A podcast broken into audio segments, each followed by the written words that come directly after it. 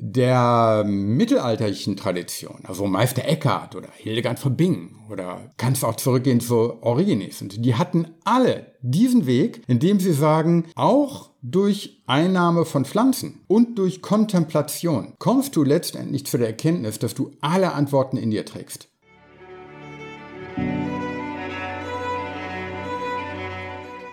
Hallo und herzlich willkommen zu einer weiteren Open Your Spirit Podcast Episode. Mein Name ist Navid und ich freue mich sehr, dass du wieder mit dabei bist. Und da wir heute mal ausnahmsweise eine Podcast Episode haben, die mal ein paar Minuten länger geht als sonst, möchte ich mich im Intro umso kürzer fassen. Aber zu Beginn möchte ich dich immer wieder ganz kurz abholen, worum es in diesem Podcast eigentlich geht. Open Your Spirit. Wir möchten dich auf deiner Reise zur Erfüllung begleiten. Was beinhaltet der Begriff Erfüllung? Er ist subjektiv. Jeder Mensch sieht etwas anderes in diesem Begriff und mittels unserer unserer kostenlosen und werbefreien Inhalte hier im Open Your Spirit Podcast möchten wir dir einfach die Chance geben, zu hinterfragen und für dich herauszufinden, was wirklich für dich Erfüllung ist. Lebst du heute überhaupt gerade deine wirkliche Erfüllung oder lebst du gerade vielleicht nur eine Wahrheit, die aufgrund von Erfahrungen und Erziehung basiert, die dann am Ende einen Charakterball deiner selbst heute kreiert hat, die du aber in Wirklichkeit gar nicht bist. Und hier differenziert man zwischen dem Ich und dem Selbst. Das Ich ist das, was uns den ganzen Tag unser Ego erzählt und das wahre Selbst ist das, was in uns drin steckt, was maskenfrei fehlerfrei ist, was authentisch ist, wo diese ganzen Programmierungen, die wir über unser Leben, über unsere ganze Lebenszeit auferlegt bekommen haben, mal komplett beiseite kippen und mal schauen, was ist dort im Kern? Was möchte ich wirklich? Ja, möchte ich reisen? Möchte ich Rennfahrer werden? Möchte ich, weiß ich nicht, Pilot werden? Möchte ich die Welt sehen? Möchte ich mich mit meiner Frau um diese Themen kümmern? Oder möchte ich meine Partnerschaft auf dieses Level bringen? Jeder hat einfach unterschiedliche Themen und unterschiedliche Impulse, die wir aber die ganze Zeit in Zaum halten. Wir haben gelernt, diese nicht auszusprechen, weil wir Angst haben, andere Menschen zu verletzen oder auch als nicht normal deklariert zu werden. Und dafür steht dieser Podcast, um auch mal über den Tellerrand hinauszuschauen, Themen anzusprechen, die wir einfach sonst im Mainstream nicht besprechen, um einfach eine neue Klarheit, einen neuen Erfüllungsgrad und eine neue Lebensqualität bei dir zu erschaffen. Heute bei uns zu Gast ist Axel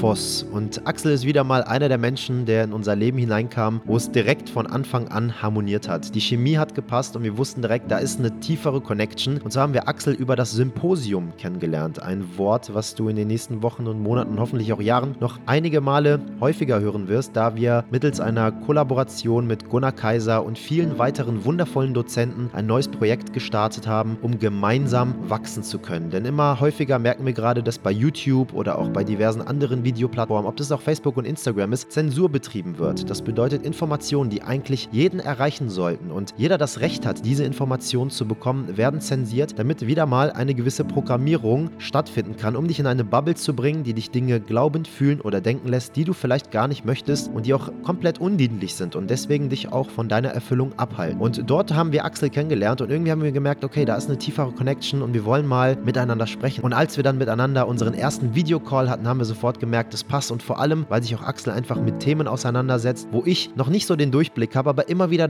das Calling hatte, da irgendwie hineinzugehen. Und zwar geht es so um das Thema Mythen, Symbolik und auch Mystik. Kurz zu Axel. Axel studierte Kunstgeschichte und Kommunikationsdesign in Florenz sowie Erwachsenenbildung in Kaiserslautern. Als Dozent, Referent und Seminarleiter faszinierten ihn die kulturhistorischen Hintergründe des Mythos und des Symbols. Seine Themenschwerpunkte sind unter anderem ästhetische Erfahrungen durch die Kunst, Symbolforschung, vergleichende Mythologie und Religionswissenschaft. Hier besonders Sakralsymbolik, antike Mysterien, der Topos des Heiligen sowie die Balance zwischen Spiritualität und Persönlichkeitsentwicklung. Heute ist er in der kulturellen Erwachsenenbildung tätig und das ist ein Riesenspektrum an Themen, wo ich einfach gesagt habe, wir müssen miteinander sprechen, vor allem was das Thema Mystik, Symbolik und auch Mythos angeht. Denn heute in unserer Gesellschaft haben wir einfach überall in vielen Begrifflichkeiten einen Stempel drauf gesetzt und denken gar nicht mehr nach, was da überhaupt hinterstecken könnte. Zum Beispiel, wenn wir sagen, jemand ist merkwürdig. Ja, das wird bei uns so als komisch oder nicht normal deklariert. Aber merkwürdig bedeutet doch einfach, dass jemand des Merkens würdig ist. Und das bedeutet, er ist besonders und jeder von uns ist besonders. Und deswegen dürfen wir anfangen, unsere eigene Rhetorik, unsere eigene Sprache zu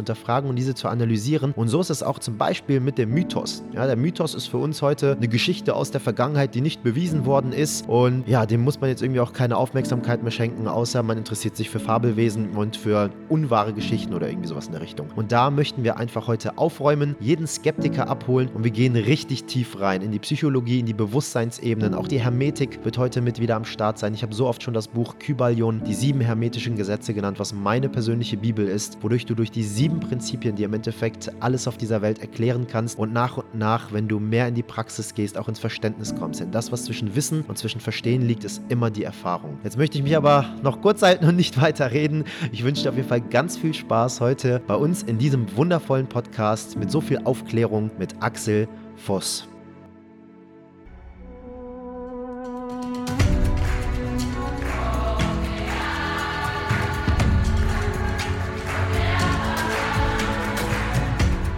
Okay, willkommen zurück und einen wunderschönen guten Tag. Lieber Axel, ich freue mich sehr, dass du heute mit am Start bist in unserem Open Your Spirit Podcast. Danke für deine Zeit und ich freue mich auf ganz viele spannende Themen, die wir heute miteinander besprechen. Hallo Navid, ja, schön, dass ich dabei sein kann.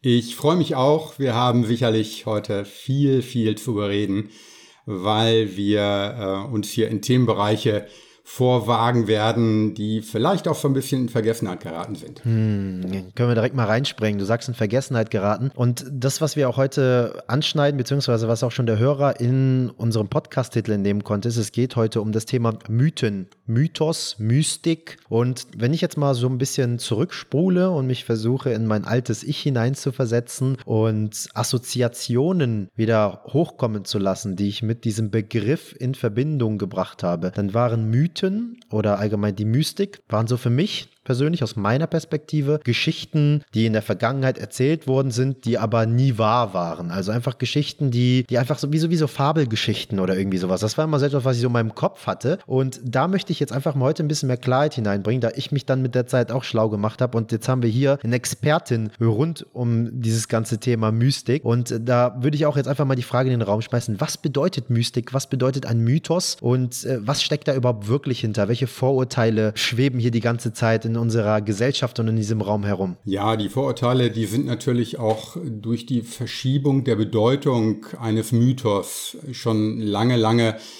in unseren Alltag eingegangen, weil wir mit einem Mythos, und das ist immer so der Einstieg mit diesem äh, abwertenden Spruch, ach, das ist ja nur ein Mythos, äh, wäre vielleicht ähm, ja gleichzusetzen mit, äh, das ist eine Illusion, das ist ja sogar eine Lüge. Es ist etwas nicht Wahres. Denn ein Mythos ist etwas, was als überholt gilt, was als ähm, Trugschluss gilt, was sich nicht bewährt hat in der wissenschaftlichen Forschung. Und insofern äh, sind wir da schon mal an einer Umkehrung der Bedeutung Mythos. Und wenn du von der Mystik sprichst, dann machst du damit natürlich auch eine ganz andere Welt auf, weil Mythos und Mystik hören sich sehr ähnlich an, weil sie von der Etymologie die gleiche Wurzel haben.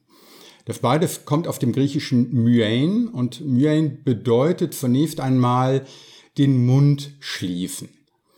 Das mag verwundern, weil Mythos auf der anderen Seite eine direkte Übersetzung wäre von laut, von Rede, von Erzählung.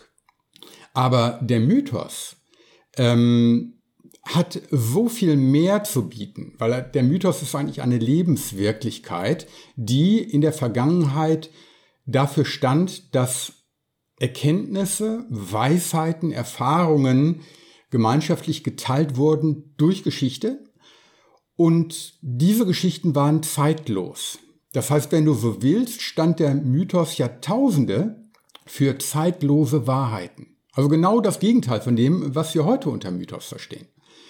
Und die Mystik, da ist wiederum auch dieses Mundverschließen doch schon eher der Fall, weil in der Mystik und das, wenn wir so an die Mystiker denken, die wir vielleicht schon mal gehört haben, auch gerade aus dem deutschen Mittelalter, da geht es um Stille. Da geht es um ja, das Hinhören, das Stille aushalten. Und das scheint zuerst mal das Gegenteil zu sein. Ist es aber, wie wir heute sicherlich im Gespräch uns ja langhangeln werden, äh, ist es letztendlich auch gar nicht. Ja, vor allem auch, du sagst das Gegenteilige. Klar haben wir so dieses Prinzip der Polarität, was immer existiert. Aber dennoch, wenn wir uns jetzt auch mal ein bisschen in die Hermetik begeben, und ich habe in unserem Podcast schon oft, ganz oft, und falls du das immer noch nicht wahrgenommen hast, das Buch Kybalion, die sieben hermetischen Gesetze empfohlen. Ähm, oh, viele ja. Leute haben mich darauf mhm. angesprochen, ey, Navi, da ist ein Buch, das empfiehlst du irgendwie jedes Mal. Und da hast du schon öfter gesagt, das ist irgendwie deine Bibel. Ja, das ist meine Bibel, weil du im Endeffekt danach so dein Leben ausrichten kannst. Und du hast eben einen Satz gesagt, und zwar, es sind zeitlose Wahrheiten. Und das ist im Endeffekt genau das, zumindest jetzt aus meiner Perspektive, was ja die Hermetik oder diese hermetischen Prinzipien darstellen. Das sind ja im Endeffekt ja auch eigentlich dann, nachdem wie du jetzt Mythos definiert hast, ja auch ein Mythos, weil es eine zeitlose Wahrheit ist, jetzt nochmal ein bisschen, ich sag mal, aber auch wissenschaftlich frankierter, wenn man das so formulieren möchte, weil es im Endeffekt ein Grundprinzip unseres Universums und unseres Daseins darstellt. Klar ist aber jetzt auch nochmal, um Verständnis hineinzubringen, es ist eine unterschiedliche Definition zwischen dem Begriff Mythos und Mystik und die Definition, die ist polar, also eine Seite ist da und eine Seite ist da. Eine Seite geht um Schweigen und die andere, beziehungsweise um die Stille und die andere geht um Reden, Mund aufmachen. Aber dennoch ist das alles eins, also so ein bisschen Yin und Yang. Ohne das Yin kann das Yang nicht existieren. Kannst du das vielleicht nochmal ein bisschen genauer erklären? Ganz genau. Äh, vielleicht nochmal zum Kybalion kurz, weil das ist natürlich auch ein Buch, was mich äh, schon seit, oh Gott, da muss ich wirklich zurückdenken, wann ich das zum letzten Mal gelesen habe. Das Kybalion beruht auf einem Mythos. Und zwar auf einer mythologischen Gestalt, nämlich Hermes Trismegistos. Hermes Trismegistos äh, galt lange Zeit, also gerade im Mittelalter bis in die Renaissance hinein, als eine historische Person und ich hangel mich jetzt mal so ein bisschen über diesen Bogen äh, zur Mythologie weiter vor, wenn du mir das gestattest. Bitte. Hermes Trismegistos war eine Verschmelzung zweier Gottheiten, nämlich einmal des Gottes Hermes, den wir auch als Merkur im Römischen kennen, und äh, dem Gott äh, Thoth aus, dem, aus der ägyptischen äh, Mythologie. Thoth und Hermes galten als die Bewahrer von Wissen. Und als die Griechen und die Ägypter sich ausgetauscht haben, gab es da so eine Figur, die aus diesen beiden Göttern hervorgegangen ist. Hermes Trismegistos bedeutet eigentlich wortwörtlich der dreimal Große. Also eine Überhöhung eines schon eh für Weisheit stehenden Gottes. Also höher geht es eigentlich auch gar nicht mehr. Und der hat diese sogenannten sagenhaften äh, Smaragdtafeln, die Smaragdina, die Tabula Smaragdina hinterlassen, wo eben diese Gesetze, die nachher im Kybalion weiterverarbeitet wurden, eben zu diesem Buch hinterlassen. Und diese Figur galt so lange als historisch, erstaunlicherweise, dass du, wenn du zum Beispiel nach Siena kommst und da in die Kathedrale, siehst du auf dem Boden, auf dem Steinboden, eine Darstellung des Hermes Trismegistos, als wenn es ihn als einen weisen Lehrer, also ähnlich wie äh, alte Wissensvermittler, auch Religionsstifter in dieser Tradition historisch tatsächlich gegeben hat. Also hier schmelzen Mythos und Religion und auch letztendlich äh, Historie miteinander ein. Und da ist vielleicht ganz wichtig zu erwähnen, dass ein Mythos zweierlei nicht ist. Ein Mythos ist nicht historisch und ein Mythos ist keine Lüge, so wie wir gerade festgestellt haben. Mhm. Und der von mir sehr geschätzte Religionswissenschaftler und Mythenforscher Joseph Campbell, den ich an diesem Abend vielleicht auch noch ein paar Mal zitieren werde, der hat versucht, mal diese, diesen Mythos in einer Definition zu fassen. Er hat es vielleicht einmal etwas poetischer ausgedrückt, indem er einmal bemerkte, der Mythos sei eine geheime Öffnung, durch welche die Energien des Kosmos in die menschliche kulturelle Manifestation strömen. Und wem das jetzt ein wenig zu abstrakt ist, dem könnte ich vielleicht mit auf den Weg geben, dass ein Mythos ein, wenn man so will, Korpus symbolischer Bilder und Erzählungen ist, die als Metaphern für die Möglichkeit menschlicher Erfahrung und Verwirklichung einer bestimmten Kultur zu einer bestimmten Zeit steht deutlich, deutlich verständlicher an der zweiten, also wie du das da nochmal formuliert hast, auch für mich jetzt, dass ich das nochmal ein bisschen besser greifen kann. Also im Endeffekt nochmal zusammenfassend, der Mythos selber definiert irgendwo auch unser eigentliches Potenzial als Mensch oder nicht, um das auch vielleicht so nochmal zu sehen. Das bedeutet, durch diese ganzen Mythologien und ein, eine Definition war ja davon, dass ein Mythos keine Lüge ist. Das bedeutet, durch diese ganzen Wahrheiten, was wir aber auch durch Kybalion wissen, ist, dass jede Wahrheit nur eine Halbwahrheit und niemals die absolute Wahrheit ist, aber dass wir dann wenigstens durch diese ganzen Halbwahrheiten oder durch diese universellen Wahrheiten unser Potenzial näher erkennen können und plötzlich Dynamiken bewusst werden, mit denen wir wieder lernen können zu spielen, beziehungsweise uns daran erinnern können, mit ihnen zu spielen und diese auch für uns zu verwenden, dass wir akzeptieren und auch verstehen können, dass das, was der Mensch gerade auslebt in unserer Mainstream-Gesellschaft, nur ein Bruchteil des wahren Potenzials ist, was der Mensch eigentlich fähig ist. Und das klingt jetzt nach Zauberei und Magie und allem drum und dran. Deswegen wird das auch immer alles sehr, ich sag mal, ins negative Licht gerückt. Du kommst ja selber aus der Medienbranche, aus äh, Shine and Gloss, hast du ja auch nochmal zu mir gesagt. Das bedeutet, du weißt ja selber, wie viel Shishi und, und Zensur und Verdrehung dort stattfindet. Und ja, deswegen finde ich das umso spannender, weil mit so einem Podcast gibst du nicht nur mir Hoffnung, du gibst nicht nur dir Hoffnung, weil du jetzt auch nochmal eine Plattform bekommst, das irgendwie an die Menschen zu bringen, sondern wir bringen ganz, ganz vielen Menschen Hoffnung, die einfach die ganze Zeit verspüren, dass ihr Leben, was das die leben, und ich sage nicht, dass 9 to 5 schlecht ist, aber du, du gehst arbeiten, du kommst nach Hause, du machst das, dann guckst du Netflix, dann, dann machst, und bist in deinen Routinen gefangen. Und so viele Menschen, gerade jetzt auch nach den letzten 16 Monaten, wo sie endlich mal dazu gezwungen waren, sich selbst, mit sich selbst mehr auseinanderzusetzen, weil sie zu Hause waren, weil ein Lockdown war. Da gibt es das eine Extrem, die Polarität, die existiert, die schlagen mehr ihre Kinder, die werden depressiver, die, die bringen sich um. Dann gibt es aber auch das andere Extrem wieder, die Polarität, die Menschen, die plötzlich anfangen zu hinterfragen. Warum ist das so? Warum bin ich so, wie ich bin? Wer will ich wirklich sein? Diese qualitativ hochwertigen Fragen, die uns da auch immer mehr an dieses wahre Potenzial, an dieses authentische Selbst heranbringen. Jetzt hast du den Namen Joseph Campbell auch schon gebracht und da wollte ich natürlich auch selbstverständlich direkt nochmal drauf eingehen. Und zwar hast du auch gesagt in einem deiner Interviews mit Gunnar Kaiser, was ich gehört habe, sein Leben schreit nach einer Verfilmung. Warum? Ja, absolut. Also Campbell hat da unglaublich viel Menschen auch beeinflusst und ist andererseits auch von sehr, sehr bedeutenden Denkern, Philosophen und Forschern beeinflusst worden. Campbell gilt neben Carl Gustav Jung oder vielleicht äh, Robert äh, Ranke Grave oder, oder Messier Eliade als der bedeutendste Mythenforscher des 20. Jahrhunderts. Er wurde von Jung, den er auch persönlich kannte, beeinflusst. Auch Nietzsche, Schopenhauer oder, oder Autoren wie James Joyce oder Thomas Mann haben ja letztendlich Joseph Campbell auf die Spur geführt, dass er in seinem Leben so viel Inspiration einfach auch, und Inspiration meine ich jetzt auch wörtlich, also eine, eine Aufnehmung von, von, von geistigen, von Einflüssen, die ihn immer wieder in einer, einer Neugier vieles miteinander in einen neuen Zusammenhang äh, bringen ließen. Das heißt also, Campbell hat verstanden in seiner auch gerade vergleichenden Mythologie, dass es da so eine Art Matrix gibt.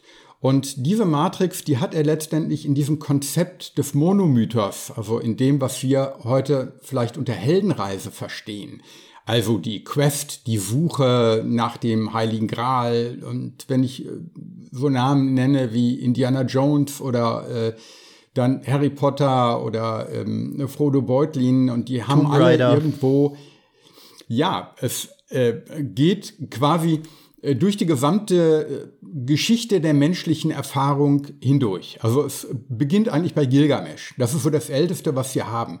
Und dann denken wir an Homers Odyssee oder an Parsival oder an die Geschichten, die uns heute in den Kinos faszinieren. Äh, das ist quasi ein, ein, äh, eine Matrix, ein, ja, übrigens Matrix, der Film natürlich auch, äh, wo wir diese Struktur dieser Heldenreise wiederfinden. Und sehr viele Leute waren auch wiederum von Joseph Campbell direkt beeinflusst. Also ich nenne dann nur Bob Dylan oder Robert Bly, der, der große äh, Geschichtenerzähler, der in den 80ern so die Wildman-Bewegung äh, vorangetrieben hat mit seinem Eisenhand, mit seinem äh, bekannten Buch. Oder Jim Morrison oder Grateful Dead, also viele Musiker. Stanley Kubrick wurde von ihm beeinflusst. Und natürlich, äh, last, but, last but not least, ähm, George Lucas, mit dem er auch letztendlich befreundet war. Und der letztendlich der Heros der tausend Gestalten, also so das Buch, was 1949 herauskam, wo Campbell diesen Monomythos vorstellte, dazu geführt hat, dass überhaupt ein Film wie Star Wars möglich wurde. Ja, ähm, ich finde es super, dass du auch nochmal auf die Filmindustrie eingehst. Da habe ich auch nochmal das ein oder andere Mal zu unserer Community tolle Videos aufgezeichnet und es mit ihnen geteilt, wie sehr die Filmindustrie, vor allem auch Walt Disney, seit 1960 ne, nutzen die dieses Prinzip der Heldenreise, Phönix aus der Asche. Ja, Simba findet erst in seine Kraft, wenn Mufasa stirbt, oder das Biest verwandelt sich erst zum Prinzen, wenn er erkennt, dass er auch so ein wunderschöner, perfekter Mensch oder ein Wesen ist. Ja, also immer so dieses, dieses, dieser Phönix aus der Asche und wieder, wieder in Verbundenheit, in Einklang mit sich selbst kommt. Das, was du auch zu diesen ganzen anderen Teilen, oder was mir jetzt noch als moderneres Film einfällt, ist, äh, modernerer Film ist einfach Jumanji, was ja neu verfilmt worden ist ja. mit The Rock und allem drum. Genau. Und dort geht es auch. Du hast vier Charaktere. Jeder Charakter hat seine Stärken und seine Schwächen. Und jetzt geht es darum, dass die Charaktere in Einklang mit sich selber kommen und verstehen, dass die zwar ihre Schwächen haben, aber dass die lernen müssen, mit ihnen zu leben und ihre Stärken mehr zu fördern und zu nutzen und sich selbst dafür zu lieben, auch ihre Schwächen zu lieben und, und auch darum zu bitten, um Hilfe zu bekommen oder, oder auch nach rechts und links in einer, in einer Gemeinschaft voller Zugehörigkeit, in einem Symposium, wenn man das so formulieren möchte, zu stecken, wo man sich einfach gegenseitig Support schenken kann und, und nach vorne bringt. Und es ist einfach super, super spannend, wenn man Filme anfängt, bewusster zu schauen, dann spart man sich rein theoretisch gesagt, wenn man danach weiß, wie man in die Integrität kommt in sein Leben, spart man sich eigentlich jegliches Buch, man spart sich jeglichen Podcast und man spart, spart sich rein theoretisch gesagt jegliches Mentoring, wenn es nur um den Einklang mit sich selbst und um die Herausfindung seines authentischen Selbst herangeht. Jetzt mal ganz plakativ formuliert. Natürlich ne, ja. gibt es da nochmal andere Punkte, die man beachten muss, aber wir dürfen einfach sehr, sehr viel daraus ziehen. Was du auch nochmal immer wieder zitierst von Joseph Campbell und man hört raus, du, du weißt einfach extrem viel über ihn und du hast dich sehr stark mit seiner Biografie, mit seinem Leben auseinandergesetzt, weil du einfach auch das Gefühl hast, dass das wieder mehr in diese Gegenwärtigkeit kommt und nicht vergessen werden darf, ist dieses Zitat Follow Your Bliss, was Joseph Campbell auch immer wieder sagt. Was steckt dahinter? Ja, Follow Your Bliss kommt eigentlich letztendlich dem sehr nahe. Diese Anregung ermuntert eigentlich, dass man seinem Glück nicht nur folgen soll, sondern dass man auch danach suchen soll, wo dieses Glück letztendlich seine Wurzeln hat. Und da kommen wir, und das werden wir nachher sicherlich etwas tiefer behandeln, in diesen mystischen Weg. Also nicht nur mythischen, sondern auch mystischen Weg. Und äh, Bliss lässt sich vieler, ja, in, in vielerlei Art übersetzen. Es gibt eigentlich keine wirklich perfekte deutsche Übersetzung. Bliss ist äh, vielleicht eher noch als Glück Glückseligkeit. Also seiner eigenen Stimme, seinem Ruf. Also da denken wir wieder an die Heldenreise. So beginnt die Heldenreise, seinem Ruf zu folgen. Da ist etwas, was einem keine Ruhe lässt, was in einem tickt, etwas, was letztendlich jemand motiviert, sich aus eigener Kraft auf die Suche zu begeben. Und diese Suche, auch da möchte ich gleich noch ein paar Worte zu sagen, ist eben nicht die Suche nach außen. Denn wir suchen immer nur im Außen. Wir suchen nicht mehr im Innen, im Inneren. Und das ist letztendlich das, was wir heute vielleicht mit Spiritualität bezeichnen würden, was man früher als Religion bezeichnete und was man noch früher als Mythologie bezeichnen oder als den Mythos bezeichnen würde. Das heißt also, Mythen und Symbole gehören zum essentiellen Grundbestand aller Religionen und sie sind eben eine ganz eigene Sprache der religiösen Erfahrung. Wenn du von Filmen sprichst, die du gerade so ein bisschen äh, beschrieben hast, dann höre ich da Worte heraus, Du hast gerade den Phönix erwähnt. Natürlich auch eine wunderbare mythologische Figur.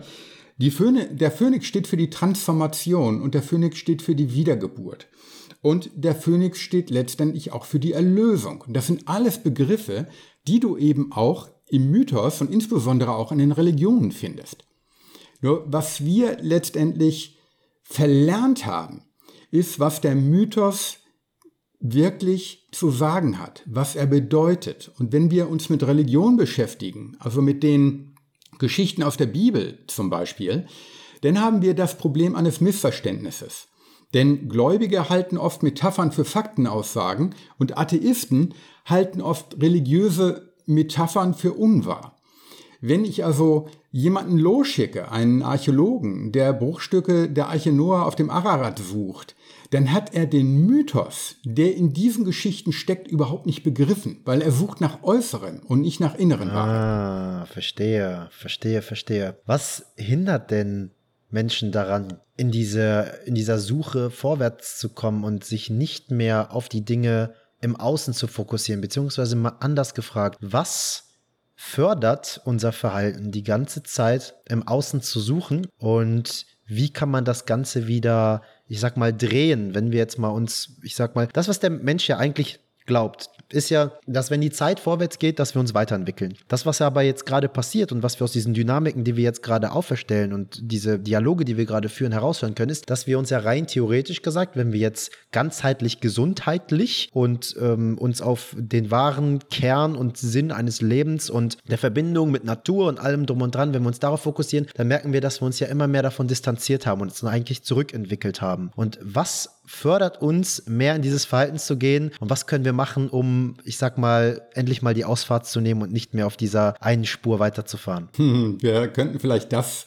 wieder entdecken, was man auch mal als das wilde Denken bezeichnet hat. Mhm. Dieser Ausdruck kommt eigentlich von äh, Claude Lévi-Strauss, einem, einem Ethnologen, der sich sehr mit den indigenen Völkern beschäftigt hat, die genau diese Verbindung noch hatten, die quasi das richtige Verhältnis, also die Balance zwischen Mythos und Logos, zwischen äh, dem, äh, was wir im Außen erfahren, also auch in der Natur erfahren, und im Inneren, der inneren Stimme und die Natur, die zu uns spricht, das haben diese Völker einfach intuitiv wahrgenommen. Also da hat der Logos noch keine so große Rolle gespielt.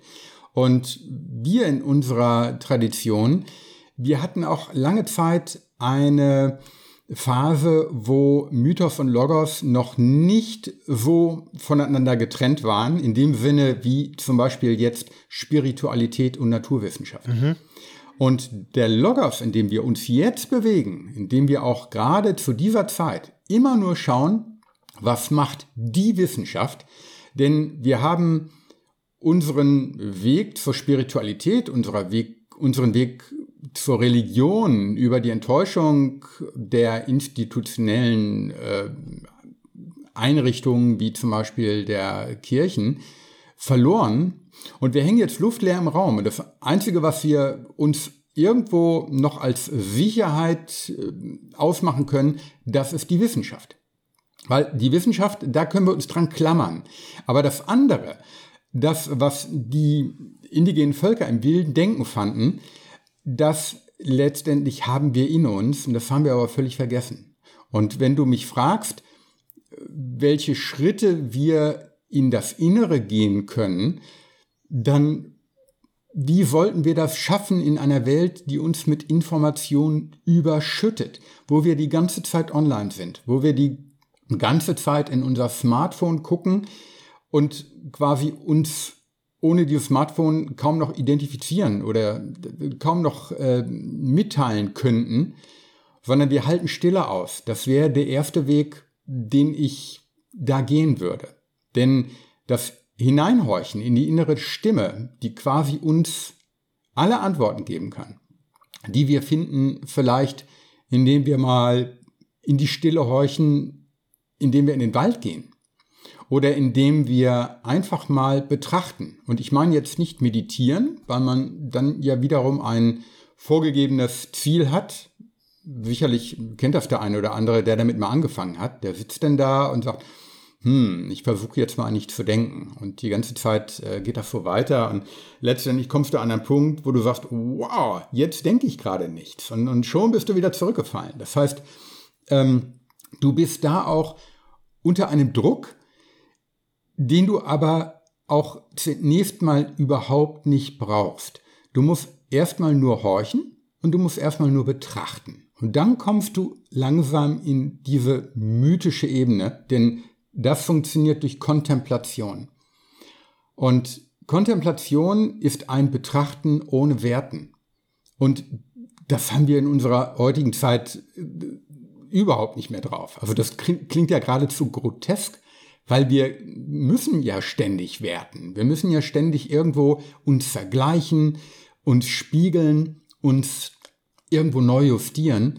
Und das braucht es vielleicht auch in diesen ersten Schritten gar nicht mehr. Ja, hast du jetzt ganz, ganz viele große Punkte genannt, um das nochmal zusammenzufassen. Sprüche, die auf Grußkarten, ich sag mal, vergewaltigt worden sind, wie in der Ruhe liegt die Kraft, haben die Power verloren und dürfen wieder mehr Beachtung geschenkt werden, ja, oder Schweigen ist Gold, was auch immer, dass wir da einfach wieder, ich sag mal, weg von ich sag mal, diesen ganzen Zeitungshoroskopen und Grußkarten gehen und uns mal wirklich auf die Essenz, Essenz wieder ein starker Begriff, haben wir eben schon zu Beginn drüber gesprochen, Essenz dieses Satzes oder dieser, dieser Bedeutung hat ja einen Grund, warum das irgendwer so formuliert hat. Und dann eben das ganze Thema auch vergleichen, also der Betrachter des eigenen Selbst, aber auch der Welt im Außen zu sein, ohne zu vergleichen, denn da gibt es ja auch nochmal einen Satz, der Vergleich ist des Glückes Tod. Ähm, dass wir damit beginnen müssen, um wieder mehr zu uns selbst zu finden und ich sag mal auch uns von dieser Ratio zu distanzieren, also die ganze Zeit auf der Verstandesebene unterwegs zu sein und mehr wieder mit den Emotionen, mit dem inneren Gefühlen, also mit unserem Bliss oder wie man das eben formulieren mag, wieder auch irgendwie in Kontakt zu kommen, um die Dinge dann auch klarer zu sehen. Und natürlich ist es am Anfang immer mit Aufwand verbunden und er braucht dann natürlich auch seine Zeit und dann wird einfach die Schneekugel geschüttelt, geschüttelt, geschüttelt und dann sieht auf einmal alles irgendwie so durcheinander aus. Aber wenn wir den Dinge Zeit geben, dann, dann setzt sich der Schnee und dann hast du auf einmal wieder eine ganz neue Klarheit. Und das ist ja auch das, was Bewusstseinsentfaltung ist, sage ich auch immer wieder. Es geht darum, dieselben Dinge des Alltags auf eine andere Art und Weise zu erleben. Und umso weiter du dein Bewusstsein expandierst, und ich rede jetzt einfach mal nur von mir, ich stehe jeden Tag auf und arbeite jeden Tag an mir und irgendwie ist jeder Tag, obwohl ich teilweise, ich habe schon jetzt über 60 Podcasts aufgenommen, aber trotzdem ist das wieder ein ganz anderes Gefühl und es ist wieder ein erstes Mal heute für mich, mit dir zu sprechen. Nicht wegen der Thematik, sondern weil ich von letzter Woche an wieder an mir gearbeitet habe und mein Bewusstsein entfaltet habe. Wenn ich mit Lisa Sex habe, dann ist das von der einen Woche zur anderen einfach ganz anders, weil ich mein Bewusstsein entfaltet habe und die Situation aus ganz anderen Perspektiven wahrnehme und jedes Mal diese ersten Male wieder habe. Und dadurch trage ich bei, dass ich raus aus dieser Routine und dieser, dieser, diesem, diesem monotonen Hamsterrad Hamsterrad, aus diesem goldenen Käfig rauskomme und tagtäglich einfach alles neu erfahre. Ob das ist des Betrachtens eines Baumes ist, die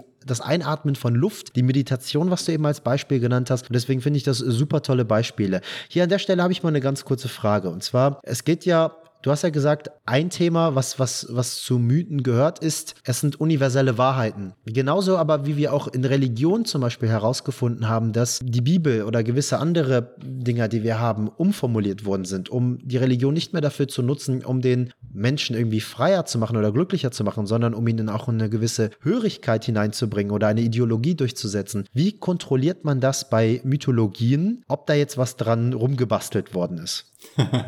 Das kann man eigentlich nur erfühlen. Denn letztendlich sind ja Mythen auch immer in Bewegung. Mythen werden weitererzählt und Mythen verändern sich natürlich auch, je nach Kontext, also je nach Lebensumstand. Ein Mythos entsteht auch durch Lebensumstände. Und deshalb ist es natürlich schön zu sagen, wir schaffen jetzt mal einen neuen Mythos, weil uns der alte vielleicht verloren gegangen ist. Aber Mythen werden nicht geschaffen, Mythen werden entdeckt. Mythen werden quasi freigelegt durch die Lebensumstände, in denen die Menschen gelebt haben und auch leben. Und letztendlich kannst du nur in dich hineinhorchen, wenn du einen Mythos annehmen kannst, wenn der Mythos quasi zu dir spricht wenn er dir eine Botschaft vermittelt, dann wirst du diese Botschaft ganz intuitiv für dich, für deine Lebensumstände und für das, was du im Augenblick brauchst, entdecken und du wirst den Kern aus diesem Mythos für dich selber rausnehmen. Das funktioniert ganz von alleine. Kannst du mal ein Beispiel nennen für unseren Hörer, von einer Mythologie oder von einem Mythos, was du heute in deinen Alltag mit integrierst, indem du versuchst, diesen Mythos aus verschiedenen Perspektiven zu betrachten und dann eben wie aus einer Geschichte, die ja auch eine Essenz besitzt, die Learnings daraus zu ziehen und dann in dein Leben zu integrieren. Nenn mal ein Beispiel und vielleicht auch irgendwas Aktuelles, was du gerade für dich einfach gerade machst, praktizierst, erlebt hast. Würde mich mal mega interessieren. Also ich fange mal mit einem ganz großen Mythos an, nämlich den Mythos aus der nordischen Mythologie, wie Odin zum Wissen kam.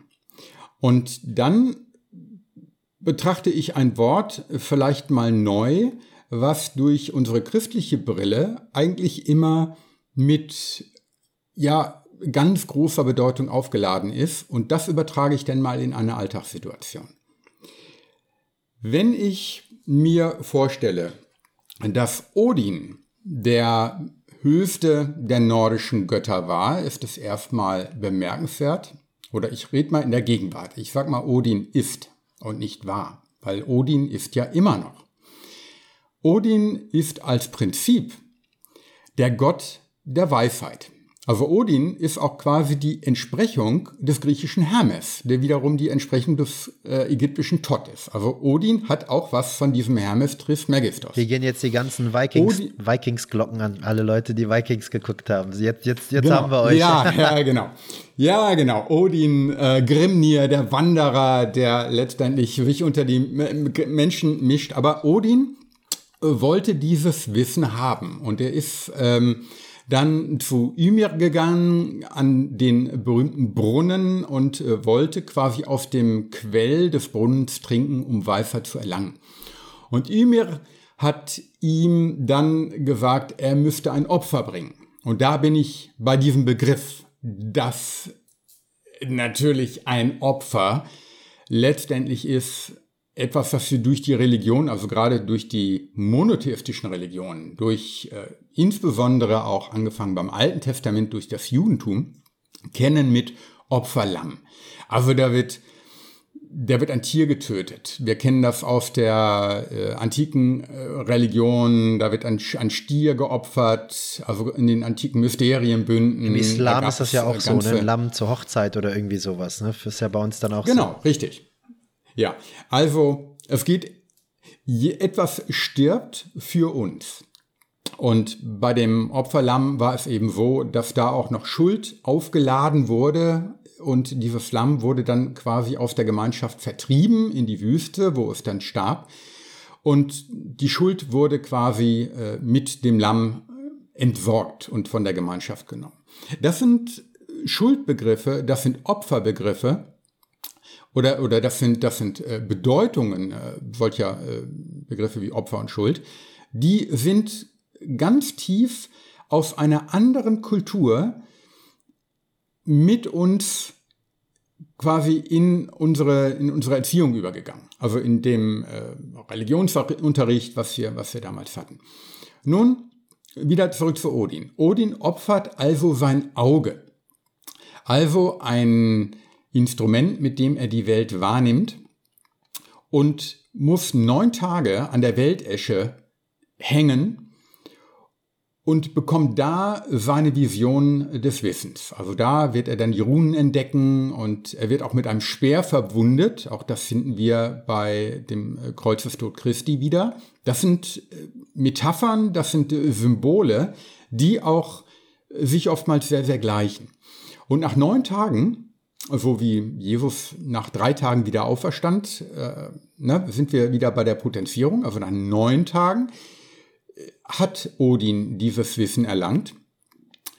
Und diese Botschaft, die jetzt in diesem Mythos steckt, dieses Opfer zu bringen, könnte man jetzt runterbrechen in einer Tradition, die ich oftmals erlebt habe, wenn ich in einem Pub bin und mir ein Guinness bestelle.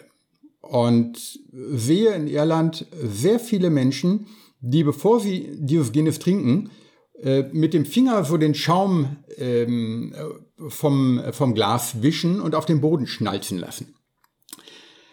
Und interessanterweise gibt es da Parallelen, auch wenn es zu Anfang sehr kurios klingt. Aber ohne es zu wissen, begehen die Guinness-Genießer ein Opfer, nämlich ein Trankopfer. Sie geben einen Teil ihres Tranks den Göttern, indem sie quasi diesen, ähm, diesen Schaum abstreifen und zu Boden schnalzen lassen. Was haben jetzt die beiden Geschichten gemeinsam, was ich in meinen Alltag integrieren, integrieren kann? Das ist ganz einfach die Botschaft, dass alles seinen Preis hat im Leben und es nichts umsonst gibt. Du musst bereit sein, etwas zu geben, um etwas zu empfangen zu können. Und das steckt in beiden Geschichten drin. In, der, in dem großen Mythos von Odin, der ein Auge geopfert hat und der neun Tage an der Weltesche Esche Yggdrasil hing, und dieser einfachen Geste, die fast unbewusst in Irland überall zu sehen ist. Und wenn du das als gelebten Mythos betrachtest, dass man sagt, diese Botschaften, dass du für alles deinen Preis zahlen musst, dann äh, ist das wirkmächtig. Dann wirkt so ein Mythos, so eine Geschichte immer noch bis heute nach. Weißt du, Axel, ich könnte dir jetzt tatsächlich stundenlang zuhören. Also, das ist, mich begeistert das Thema so sehr und diese, diese ganzen Antworten, die eigentlich auf der Straße liegen, kostenlos oder für ein paar Euro, wenn du dir ein Buch holst. Am Ende müssen wir auf jeden Fall nochmal ein paar Buchempfehlungen raushauen, die wir dann sonst gegebenenfalls mal in die Shownotes des Podcasts reinpacken, weil äh, meine Hausaufgabe nach diesem Podcast ist, auf jeden Fall mir jetzt ein, zwei intensive Buchempfehlungen von dir einzuholen, um mich noch mehr mit gewissen mystischen Stories, den vermeintlichen Metaphern, wenn man das eben sagen möchte, oder diesen Geschichten geschichtlichen Hintergrund einfach auseinanderzusetzen, um da noch mehr Klarheit auch in meinem Leben zu bringen, weil da stecken ja alle Antworten drin. Was ich auch mit diesem ganzen Thema Opfergabe auch nochmal in Assoziation bringe, ist vor allem auch der Zyklus einer Frau. Einmal im Monat für fünf bis sieben Tage ist das halt eben so, dass wir dass das eine Frau ihre Blutung hat. Und so wie das früher immer war, war das so, dass Frauen dann für diese fünf bis sieben Tage weder geputzt haben, noch gekocht haben, keine Beeren gesammelt haben, gar nichts, sondern die wurden in ein Zelt eingeladen, wo sie über diese fünf bis sieben Tage auch nicht von Männern angerührt werden durften und quasi ihr Blut, was sie verloren haben über diese Blutung in dieser Woche, der Erde zurückgegeben haben. Also diese Opfer gab, sich selbst in die Ruhe gekehrt haben, in dieser Winterphase, wenn man das eben so formulieren möchte, ihres, ihres Zykluses und das eben zurück der Erde geben. Ich sehe das zum Beispiel auch bei Lisa, sie macht das heute noch. Ja, sie hat zum Beispiel eine Menstruationstasse, die halt eben das ganze Blut auffängt und benutzt kein, keine Binden oder keine Tampons oder irgendwie so. Das ist ein bisschen privat, aber ich finde find den Background trotzdem cool, noch die Funktion dessen. Und dass, wenn sie dann eben ihre Blutung hat, dass sie das Blut auch der Erde wieder zurückgibt oder dass irgendwie eine Pflanze gießt. Und da sind, man sagt ja nicht umsonst, das hat Lisa mir gestern sogar noch beigebracht, dass in diesem Blut so viele Nährstoffe und Mineralien drin sind, dass du damit der Natur was Gutes tust und dass das Frauen früher so oft gemacht haben oder dass, dass, die, dass die Anzahl der, der, der Frauen so hoch war, die das praktiziert haben, haben, dass das sogar eine positive Auswirkung auf unseren Humusboden, auf unseren, auf unseren nährstoffreichen Boden einfach hatte, wodurch mehr Mineralien und Nährstoffe in unseren Pflanzen, in unserem Obst und in unserem Gemüse war. Gibt es da irgendeine Mythologie oder irgendwas, was du gerade zu dem Thema auspacken kannst? Ähm, ja, richtig. Das ist natürlich auch die äh, Tradition, die Plazenta äh, zu vergraben. Und letztendlich ist es der Kreislauf des Lebens, den du findest, natürlich über das Blut, was ja auch für das Leben steht. Und daher haben wir auch intuitiv die Farbe Rot immer als Signalwirkung, äh, als äh, Signalfarbe äh, im Kopf. Und letztendlich auch das äh, Rot des Herzens.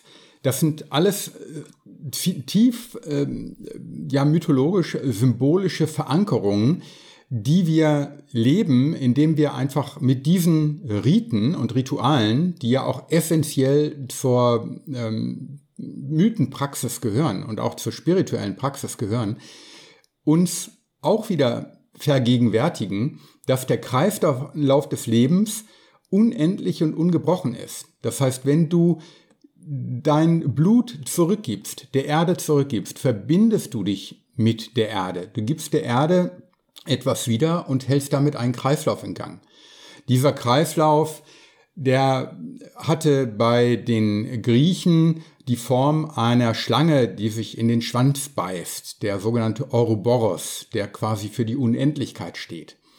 Das sind, das sind ähm, Metaphern, das sind Symbole, die in Mythen wirken. Genauso wie dass diese Plazenta auch an einem Baum begraben wurde. Auch dieser Baum als Symbol des Lebens. Ich sprach gerade von der Weltesche Yggdrasil in der nordischen Mythologie. Es gibt aber auch viele andere, die kennen wir aus dem Alten Testament. Der, der, der, der, ähm, der Baum des Lebens und äh, der äh, Baum des Wissens sind letztendlich auch wieder äh, Zwillingsbäume, die wir in ganz anderen, äh, ganz vielen anderen Mythen finden, die quasi stehen für einen Lebenskreislauf. Wenn du dir die Krone eines Baumes anguckst und das Wurzelgeflecht im Inneren der Erde und du siehst, wie diese Kreisläufe funktionieren, dass quasi das Wasser von unten in den Stamm einfließt und von oben quasi wieder abgegeben wird, durch die Photosynthese du quasi hier auch wieder einen Kreislauf schaffst, dann hast du einen Baum auch in Form eines Torus. Also äh, genauso wie das Magnetfeld der Erde oder wenn du einen Apfel querschneidest, hast du genau diese Form. Du hast einen Stamm und du hast quasi zwei Aufbuchtungen, die du äh, quasi als Energiespule ja. sehen kannst. Ja. Und diese Form, die findest du überall in der Symbolik der, der Welt, der Menschen. Und somit eben auch in den Mythen wieder auftauchen. Ist übrigens auch der Grund, warum Menschen zwei Meter Abstand voneinander halten sollen, weil diese Energiefelder sich positiv beeinflussen. Habe ich auch gestern nochmal so ein schön, ich meine, ist, ich schmeiß das jetzt einfach in den Raum. Ich habe da keinen Beweis für, tut mir leid. Das ist einfach meine intuitive Gefühlsebene, die ich da mit in den Raum bringe. Da war so ein tolles Diagramm, wo so zwei Menschen gegenüber voneinander stehen und jeder hat halt eben diesen, diesen Apfel als Energiefeld um sich herum. Und wenn du halt eben diese zwei Meter Abstand voneinander hast, dann kannst du dich einfach gegenseitig nicht mehr positiv beeinflussen. Ich meine, um das mal ein bisschen greifbarer zu machen für den, für den Alltagspodcast-Hörer. Wenn jemand den Raum betritt und der ist voller positiver Energie und der ist richtig gut geladen, dann steckt dich das an. Dann bist du auf einmal auch positiv, wenn seine Schwingung deine stärker als deine ist. Genauso gut, wenn deine Mutter in dein Zimmer kommt und oder kam und sie, sie ist todesgestresst und, und haut dir irgendwas raus und, und, und, und sagt dann irgendwie nochmal, räum auf und mach mal, dann, dann bist du plötzlich in einer negativen Frequenz und, und das, das zieht deine Energie runter, das merkst du, das steckt dich an. Und das sind halt eben einfach diese,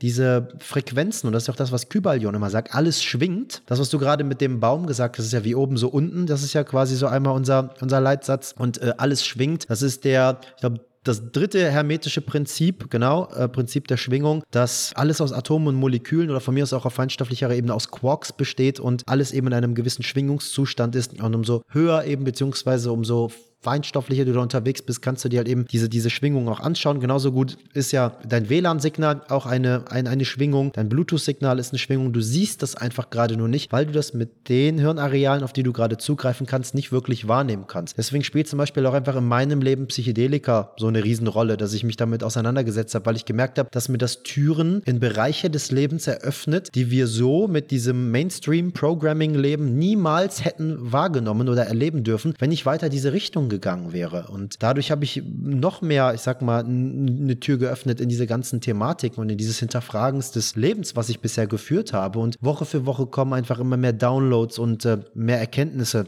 in diese Richtung. Wie spielen Psychedelika oder Plant Medicine, um das mal so zu formulieren, was, was spielen die für dich in deinem Leben für eine Rolle? Hast du da schon Erfahrungen mit sammeln dürfen und äh, durfte das vielleicht auch sogar die ein oder andere Wahrheit aus der Mystik in deinem Leben bestätigen, dass du dadurch dann mehr in das Verständnis gekommen bist? Weil wir können ja noch so viel studieren, aber erst an dem Tag, wo wir das erfahren, verstehen wir das ja erst. Gab es da irgendeinen Bezug und durfte dir das auch in dieser ganzen Thematik helfen? Oh ja. oh ja, das in der Tat. Ähm, Heinrich Zimmer, der große Indologe, der hat mal einen schönen äh, Satz formuliert, in dem er bemerkte, die besten Dinge lassen sich nicht sagen, die zweitbesten werden missverstanden. Und das wäre quasi meine Einführung jetzt in meine Gedanken, um allmählich von der Mythologie auch in die Mystik äh, zu schwingen. Und in der Tat ist es so, dass wir immer zwei Ebenen haben. Erstmal das Offensichtliche, also im Fachjargon heißt das äh, Denotation, also der Bezug äh, im, im Raum und, und in der Zeit. Und dann haben wir die Konnotation. Und die Konnotation ist wortwörtlich das Mitschwingende, also der spirituelle Sinn.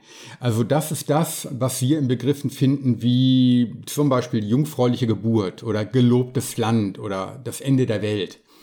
Und das findest du äh, im Mythos und da machst du dich auf den Weg, dass du diesen, diese Zugänge eben auch tatsächlich findest durch Hilfe von Psilocybin zum Beispiel.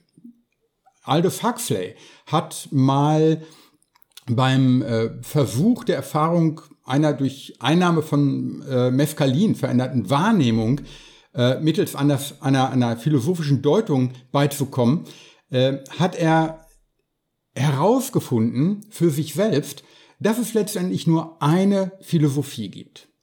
Also die Philosophie der Einheit allen Seins, also jene, welche er in Anlehnung an Schelling oder an äh, Schumacher II äh, die ewige nannte, also die sogenannte Philosophia perennis. Und du hast dadurch eine Erfahrung, die, um nochmal auf das Kybalion zu kommen, dich nicht mehr in eine Dualität führt, sondern in eine Polarität. Da steht nichts mehr gegeneinander, sondern es bedingt sich. Also gleich einem Yin-Yang-Symbol geht das eine nicht ohne das andere. Und das ist auch nochmal ein sehr schönes Merkmal, was den Mythos ausmacht gegenüber dem rein rationalen Logos, also die Emotio gegen die Ratio. In der Logik und im wissenschaftlichen Forschen gibt es nur ein Entweder-Oder. Und im Mythos gibt es ein sowohl als auch. Und dann kommst du in eine Sphäre rein, die ist, da geht's so richtig ab. Also da kommst du. da geht's so richtig ab. Also, da, da kommst du letztendlich durch, ähm, durch auch die Zuhilfenahme von zum Beispiel äh, Pilzen. Also ich bin ein Pilzmensch. Ähm, da kommst du auch in einer ganz lang, ganz, ganz langen Tradition von bewusstseinserweiternden Erfahrungen, wo ich heute sagen würde, ähm, die ähm, illusinischen Mysterien, also die antiken Mysterienkulte, die hatten etwas, das nannten die Griechen Kykeion. Keinen Mensch weiß so richtig, äh, was da drin war, aber es veränderte den Bewusstseinszustand. Und ähm, die, der Gott der äh, Mysterien war unter anderem Dionysos, also der, den wir heute als äh, ja, oftmals vom trunkenen Weingott äh, betrachten. Das war einer der wirkmächtigsten und erschütterndsten äh, Götter, die es in der Antike überhaupt gab. Also Nietzsche hat das erkannt. Deshalb hat er auch mal gesagt, Dionysos ist eine Urgewalt, weil der für das entfesselte, pralle, erfahrbare, wilde Leben steht. Und wenn du diesen Zugang gewinnst durch auch, es muss nicht sein, aber es bringt dir neue Perspektiven, wenn du durch ähm, äh, Psilocybin, durch Ayahuasca, durch äh, geführte, sehr, sehr äh, gut vorbereitete heilige Erfahrungen. Denn das sind keine äh, Trips, um Partys zu machen, sondern da gehört sehr viel Respekt davor, sich in diese Welten zu begeben. Wenn du in diese Welten einsteigst, wirst du sehr schnell erkennen, dass das alles miteinander ähm, ja nicht nur ineinander fließt, und da sind wir genau bei dem, was die Mystik ausmacht, denn ähm, der der, der, der Geist als, als Epiphänomen quasi der, der, der grauen Masse, die wir Gehirn nennen, den begreifen zu wollen, äh, da schwebt der Geist ja nicht über den Wassern. Also das zu erkennen, dass wir quasi alles in uns tragen, alle Antworten in uns tragen. Und da sind wir in dieser Tradition, ähm, wo quasi auch alle Religionen über die Mystik zusammenfinden. Also ob du die Kabbalisten fragst oder die Sufis fragst oder die ähm, äh, spirituellen ähm, Geistlichen der mittelalterlichen Tradition, also Meister Eckhart oder Hildegard von Bingen oder kannst auch zurückgehen zu Origenes. Und die hatten alle diesen Weg, indem sie sagen, auch durch Einnahme von Pflanzen und durch Kontemplation kommst du letztendlich zu der Erkenntnis, dass du alle Antworten in dir trägst. Und wenn du diese Stille aushältst, in dich hineinzuhorchen, dann wirst du alle Antworten aus dir selber herausholen können. Und das ist das, was letztendlich im Sanskrit, also schon die alten Veden, die ersten äh, Schriften, die wir überhaupt haben, die in dieser Tiefe schon alles ausgedrückt haben, Die hatten dafür die Bezeichnung Tatwam Asi. Und das bedeutet, das bist du.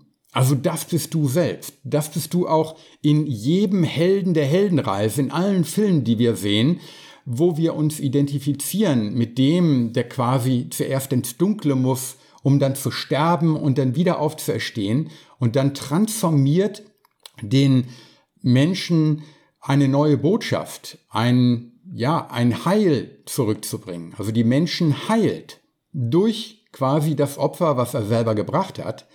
Dann verstehst du, dass diese ganzen Geschichten quasi eigentlich nur Spiegelbilder sind von dir selber. Ja, so viele Punkte jetzt gerade. Natürlich für mich jetzt auch als, als Podcast-Hoster so schwierig, da jetzt auf jeden Einzelnen einzugehen, weil du da einfach wieder so viel genannt hast. Also Leute, hört euch diesen letzten Blog, den Axel gesagt hat. Also alles sowieso, aber das von mir ist nochmal zwei oder dreimal an. Da war jetzt für mich auch wieder so viel dabei. Manchmal auch ein bisschen Wiederholung, aber es geht ja immer auch darum, sich zu erinnern. Und es ist einfach so deepes Zeug, was hier gerade einfach geteilt wird. Und ich bin ein Riesenfan, muss ich ganz ehrlich sagen. Ich bin ein Riesenfan, Axel. Ich, ich feiere diesen Dialog einfach gerade hier extrem und diesen Austausch und äh, ich freue mich über jeden, der bis hier noch drangeblieben ist und weiter auch dranbleiben wird und, und sich das Ganze anhört, was du gerade so sagst und wie wir das Gespräch einfach so fließen lassen. Und vor allem auch, ähm, wie ja. du das gerade nochmal betont hast, dass man diese Pflanzenmedizin zeremoniell und mit viel Respekt auch einnehmen muss. Das ist auch gerade so etwas, was ich einfach gerade sehr stark lernen darf, weil ich auch einfach gerne mal ein Mensch war, der gesagt hat, ich trip einfach gerne und mal an einem Wochenende mit meiner Frau meinen ganzen Tag LSD nehmen und, und dann mal so ein bisschen Musik zu hören. Und so. Es ist alles schön und gut, aber im Endeffekt geht es ja bei dieser Medizin, es ist ja Medizin, deswegen heißt es Plant Medicine und nicht irgendwie, keine Ahnung, Fun Trip Substance oder, oder irgendwie sowas. Geht es ja darum, Medizin sollst du ja auch nicht jeden Tag einnehmen, sondern du nimmst Medizin ein, wenn du das Gefühl hast, dass du geheilt werden musst und dass du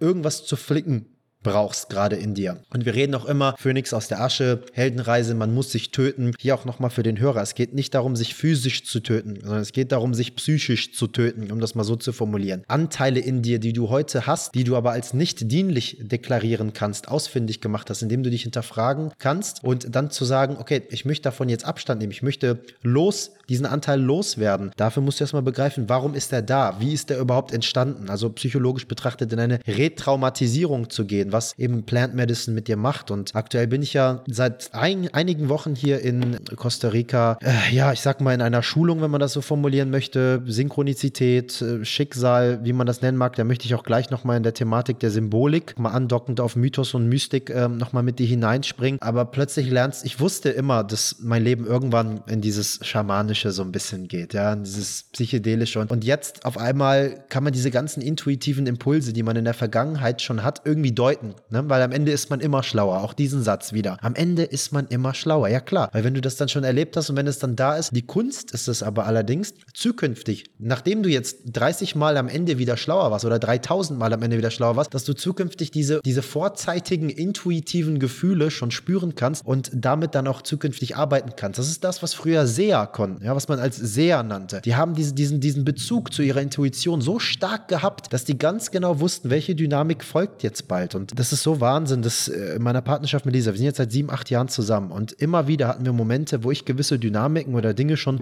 ich sag mal, prophezeit habe, wenn man das eben so nennen möchte. Und ich wusste, okay, da ist ein sehr starker Bezug zur Intuition und es hat nichts damit zu tun, dass du Hellseher bist, in die Zukunft schauen kannst und so weiter und so fort, sondern es geht darum, dass du einfach Dynamiken erkennst auf emotionaler Ebene. Und das kann jeder Mensch. Ich möchte mich irgendwie jetzt nicht damit abheben oder irgendwie so, oder du ja auch nicht, sondern es geht darum, Menschen an ihr wahres Potenzial zu bringen. Das, was wir zu Beginn auch wieder genannt haben. Und diese Plant Medicines helfen uns eben, diesen Bezug wieder aufzubauen. Und jetzt bin ich hier bei einem Schaman und äh, gefühlt bin ich eine, ein paar Jahre Jahre jüngere Version seiner selbst. Bei uns ist alles gleich, ob das unsere Ängste sind, unsere Traumata sind, unsere Witze, die wir machen, unsere Zweifel, unser Humor, alles einfach. Es ist einfach alles gleich und man fragt sich dann, wie kann das passieren? Und ich habe überall auf der Welt gewisse Menschen in mein Leben gezogen, mit denen ich diese Synchronizitäten verspüren durfte und wo ich halt wirklich weiß, die Person kenne ich irgendwoher oder da ist irgendwas anderes, als was ich eben mit, mit, mit den Menschen, die ich bisher in meinem Leben hatte, was uns irgendwie hier verbindet. Und hier ist es auch wieder so, so dass er sagt, Navid, ich möchte dir alles beibringen, was ich weiß. So, und was glaubst du, was das für eine Ehre für einen ist, dass du dann da bist und das macht er komplett for free. Und natürlich bin ich dann da und unterstütze ihn bei seinen Zeremonien, darf Medizin quasi serven, also, also Menschen diese, diese Medizin geben, bei der Zubereitung helfen, mein Spirit hineinfließen lassen äh, und, das, und diesen ganzen, dieses ganze Spirituelle, diesen Spirit dahinter halt auch kennenlernen, um das eben auch zukünftig weiterzugeben, weil er auch zu mir sagt, Navid, ich bin jetzt an einem Punkt, ich werde auch langsam ein bisschen älter und ich merke, mein Körper macht das einfach so nicht mehr mit von der Power, weil du auch sehr viel Kraft brauchst, diese ganzen Dynamiken zu handeln und diesen Raum zu halten. Und ähm, ich habe immer nach jemandem gesucht und jetzt kommt da auf einmal jemand und ich habe ihn nämlich auch gefragt, wie ist das für dich gerade überhaupt? Ja, so ist das für dich gerade auch so special, wie das für mich gerade ist? Nimmst du das gerade auch so wahr? Und er meinte, ja, so nur weil ich jetzt nicht so krass darüber die ganze Zeit rumschwärme und mit dir darüber rede, es ist ein Riesengeschenk. Und ich habe zu einer anderen Person, die ich auf der Welt habe, ich gesagt, ey, das, das ist ein Riesenglück, was ich hier gerade erleben darf. Ich stehe jeden Morgen hier im Paradies auf und die Person hat zu mir gesagt, ja, aber vergiss nicht, dass das für den Schaman auch ein Riesenglück ist, dass du jetzt gerade da bist. Ne? Das ist richtig. Aber es ist auch für den Schaman äh, eine Schattenarbeit. Ich komme jetzt mal auf einen Punkt, wo ich weiß, dass auch Schamanen nicht unbedingt glücklich waren mit der Erkenntnis, dass sie Schamanen ja. waren, weil sie vielleicht ganz andere Lebenspläne hatten. Und letztendlich ist das, was uns in unserer persönlichen Arbeit nach vorne bringt, das Verlassen der Comfortzone. Also das sich auf den Weg machen, wie es in der Heldenreise so schön heißt, ähm, was du in auch vielen spirituellen Traditionen, auch in unserer westlichen Kultur äh, wiederfindest. Also da möchte ich unbedingt nochmal erwähnen, weil wir gerade vom wilden Denken sprachen, die Arbeit von Rüdiger Sünner, der nicht nur eine tolle Dokumentation, sondern auch ein ganz außergewöhnliches Buch mit diesem Titel Wildes Denken äh, herausgegeben hat. Das ist so seine jüngste Arbeit. Ich bin mit Rüdiger befreundet und ähm, schätze seine Arbeit sehr, wo es darum geht, dass diese schamanische Tradition auch in unserer Kultur eine lange, lange Tradition hat, die wir aber vergessen haben. Also nicht nur in der nordischen Tradition, sondern überhaupt auch da, wo wir leben, gab es diese Tradition. Und wir finden die, wenn wir uns in der Geschichte, in der, ich sag mal, in dem, in dem gnostischen Weg, den unsere westliche Tradition hat, wenn wir uns da mal zurückerinnern an die Alchemisten. Da ging es nicht darum, sich mit Gold zu bereichern, sondern es ging darum, an sich selber zu arbeiten, weil du selber bist die Metapher für das Blei, was du in Gold transmutieren musst. Und zwar durch Arbeit. Und zwar auch durch Schattenarbeit. Du hast letztendlich auch dieses Bild in der Freimaurerei, wo es heißt, du wirst von einem unbehauenen Stein in einen äh, Kubus verwandelt.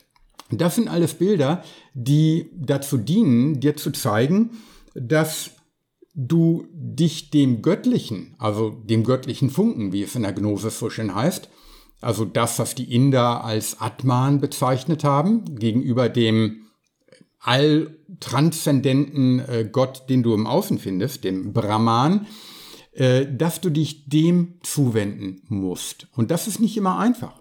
Also nicht jenseits der Welt ist Gott zu finden, sondern eben in den Abgründen unserer Psyche.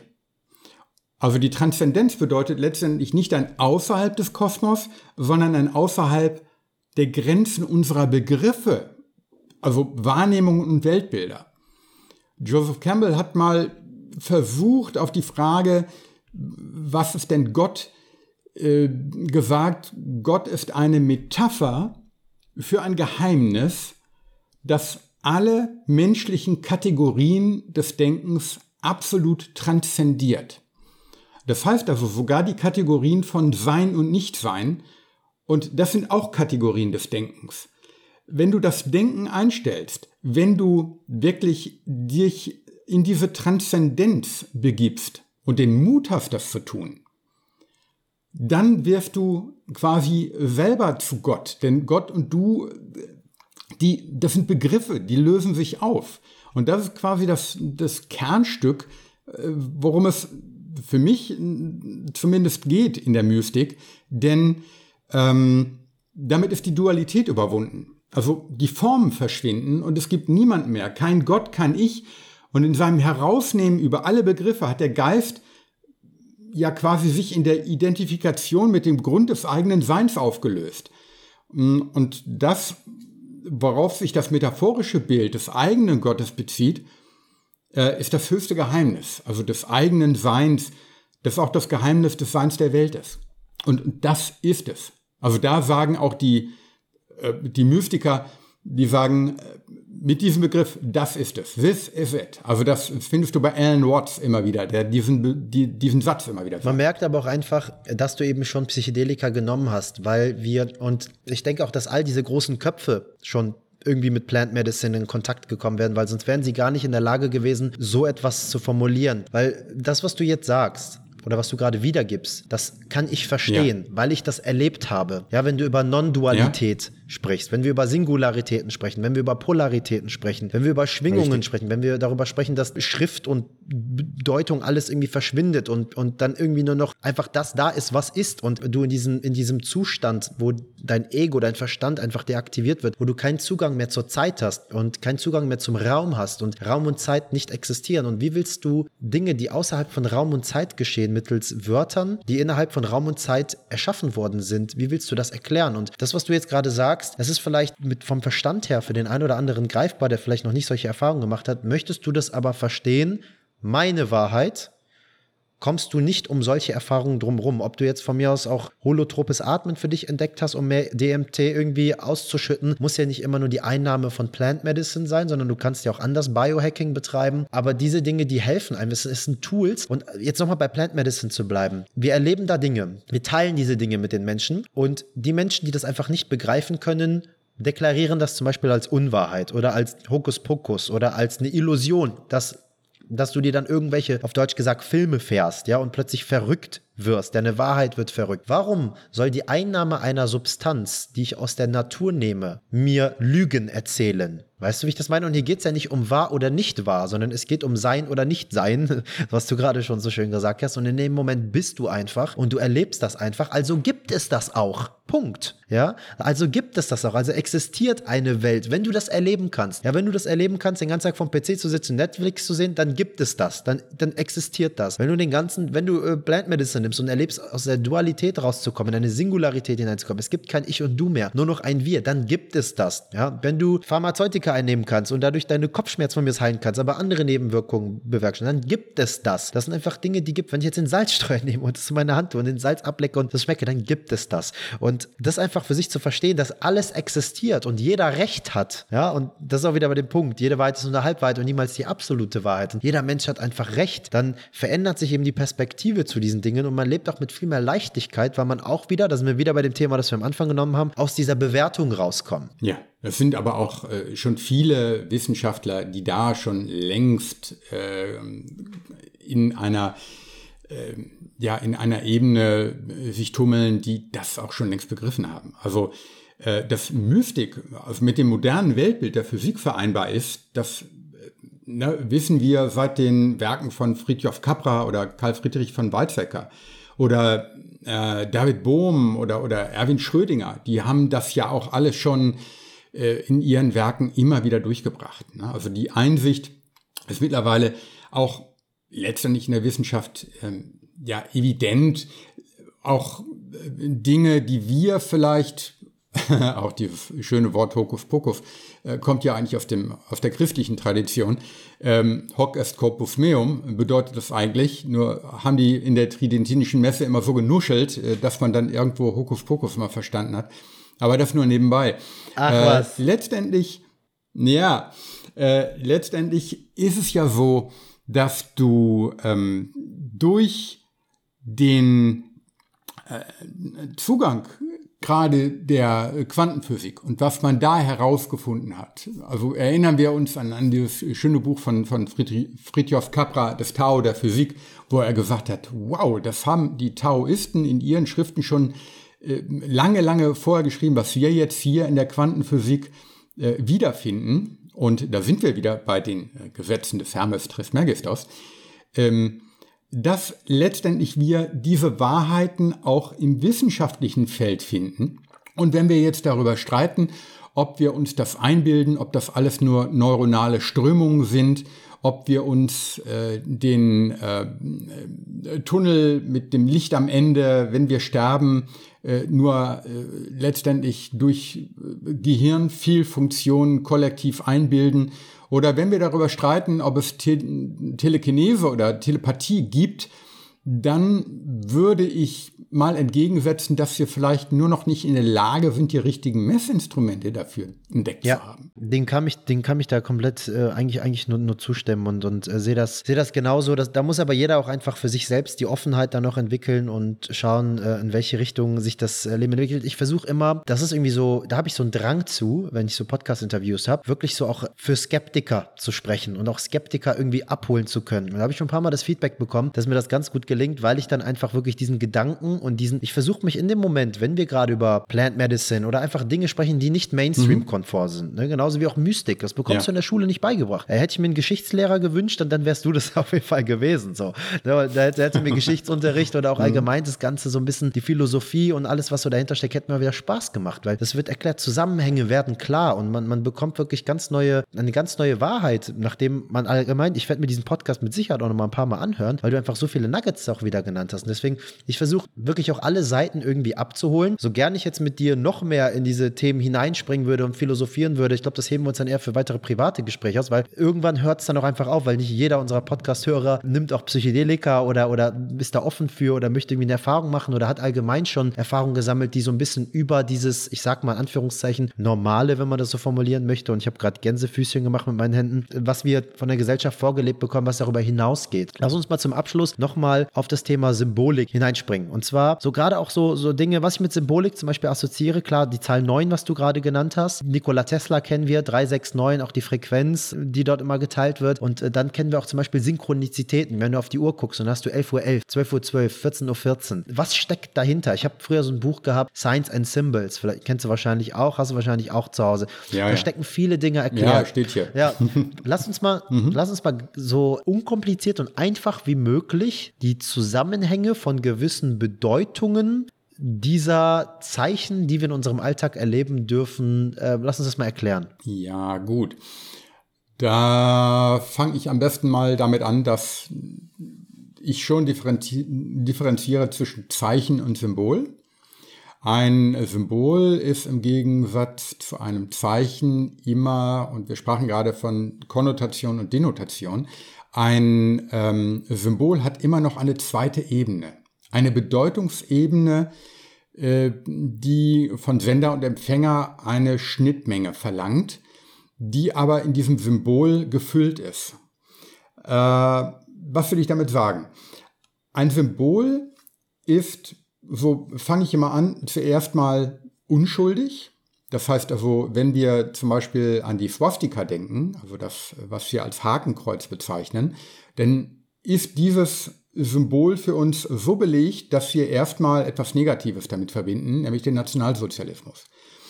Andere Kulturen und auch zu anderen Zeiten, auch vor dem Nationalsozialismus, war in unserer westlichen Welt dieses uralte, über 6000 Jahre alte Symbol ein Zeichen für Glück.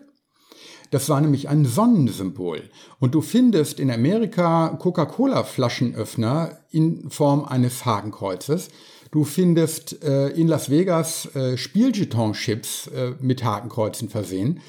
Du äh, kannst in ein äh, buddhistisches oder hinduistisches Land fahren und findest da überall Hakenkreuze, die aber natürlich ganz anders konnotiert sind. Das heißt also, die haben eine andere Bedeutungs Fülle. Ein Symbol wird mit Bedeutung gefüllt, je nach Kontext. Das heißt also je nach Zeit, Raum ähm, und Gesellschaftsform und Lebensumständen etc. Das ist ähnlich wie beim Mythos, weil letztendlich sind, würde ich sagen, Mythologie und Symbol, also Mythos und Symbol sind quasi Geschwister. Denn das eine geht auch nicht ohne das andere. Wenn du dich mit Mythologie beschäftigst, bist du im Symbolischen und umgekehrt. Und daher äh, ist es immer die Frage, wenn du jetzt dir die Zahl 9 vornimmst, dann kannst du sagen, hm, je nach Kontext, Die Zahl 9 ist eine perfekte Zahl, weil sie äh, die 3 potenziert. Es ist 3 mal 3. Ne? Hermes trifft Megistos. Also der dreimal große. Ähm, äh, die Zahl 9 findest du in der nordischen Mythologie, weil es neun Welten gibt, weil die 9 äh, eine Zahl ist, die die göttliche 3 quasi mal 3 nimmt. Also ne, das, das, Heil, das Heiligste des Heiligen. Nun sah Pythagoras aber das ganz anders. Für den war die Zahl 10 die perfekte Zahl und die 9 unvollkommen. Äh, du kannst die 9, die du im Enneagramm zum Beispiel auch findest, ne? da steckt ja die 9 schon drin, vom griechischen Wortlaut her. Ähm, da kannst du natürlich sagen, äh, gut, es ist eine, eine, ein System, was auf der 9 perfekt aufgebaut ist. Aber wir haben, weil wir nur mal zehn Finger in einer Hand haben, ein Dezimalsystem. Das heißt also, wenn ein Finger fehlen würde, wäre dieses System nicht perfekt.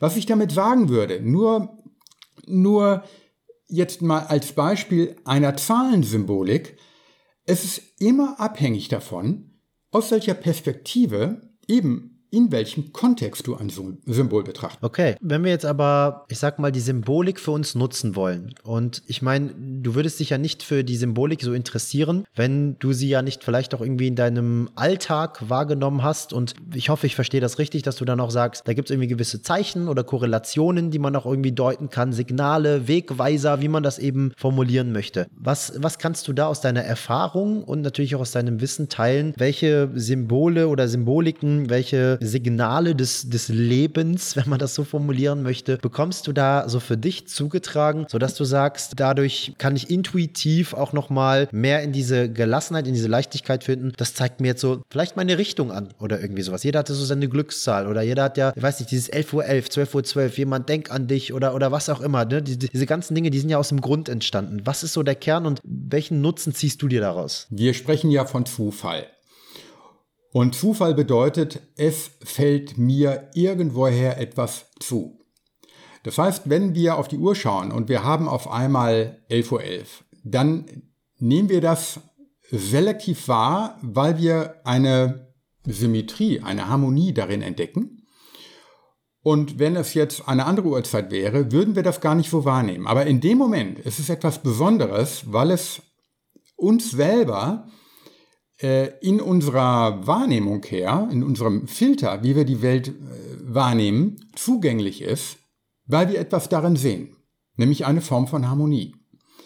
Und alles, was wir von außen als Zufälle betrachten, so sehe ich das aus meiner Warte, denn wir reden hier quasi aus dem Konstruktivismus heraus, wie du gesagt hast, jeder schafft sich seine eigene Wahrheit und Realität aus zwei Quellen, nämlich einmal unseren Zugang durch unsere Sinne und unsere Erinnerung, unsere Erfahrung, unsere stetige Spiegelung und das stetige Abgleichen unserer Weltsicht mit dem, was uns von außen angetragen wird. Das heißt also, wir sind immer in Reflexion. Und wenn wir von außen so ein Symbol entdecken, dann macht das etwas mit uns, was letztendlich eine Antwort ist, die wir in uns tragen. Das heißt, auch da bin ich wieder in dem Weg, wenn etwas ungewöhnlich von außen als Symbol uns auffällt, können wir das nur wahrnehmen, weil wir in dem Moment diese Bedeutung für uns selber verarbeiten mm, wollen. Okay, okay, okay. Es ist quasi ein, ein Spiegel von uns. Das sind Fragen, die wir im Moment nach außen senden, äh, wo wir sagen, in unserer Umwelt finden wir die Verstehe. Antwort.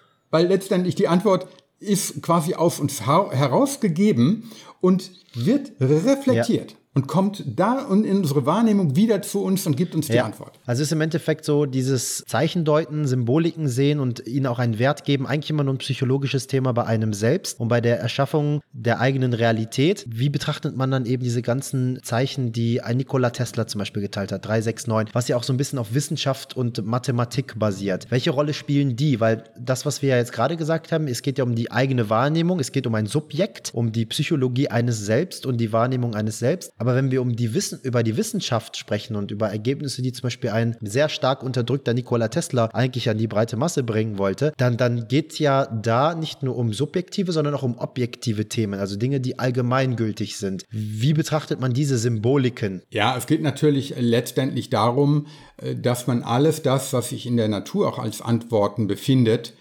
äh, letztendlich entdecken will.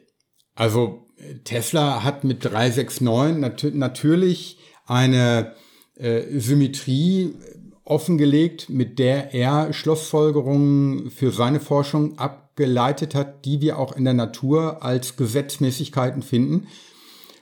Wenn wir uns zum Beispiel die sogenannte heilige Geometrie anschauen, also die platonischen Körper, also die ähm, Fibonacci-Folge, der goldene Schnitt, all das, das sind ja Erkenntnisse, die wir auf die Naturwissenschaft übertragen, die wir aus der Naturbeobachtung heraus filtern können. Wo wir sagen, ja, letztendlich war Isaac Newton viel mehr Alchemist, als er Mathematiker und Physiker war, weil er, sagen wir so schön, Gott in die Karten schauen wollte. Der wollte wissen, was steckt dahinter. Und diese Formeln, die finden wir einfach, indem wir die Natur beobachten.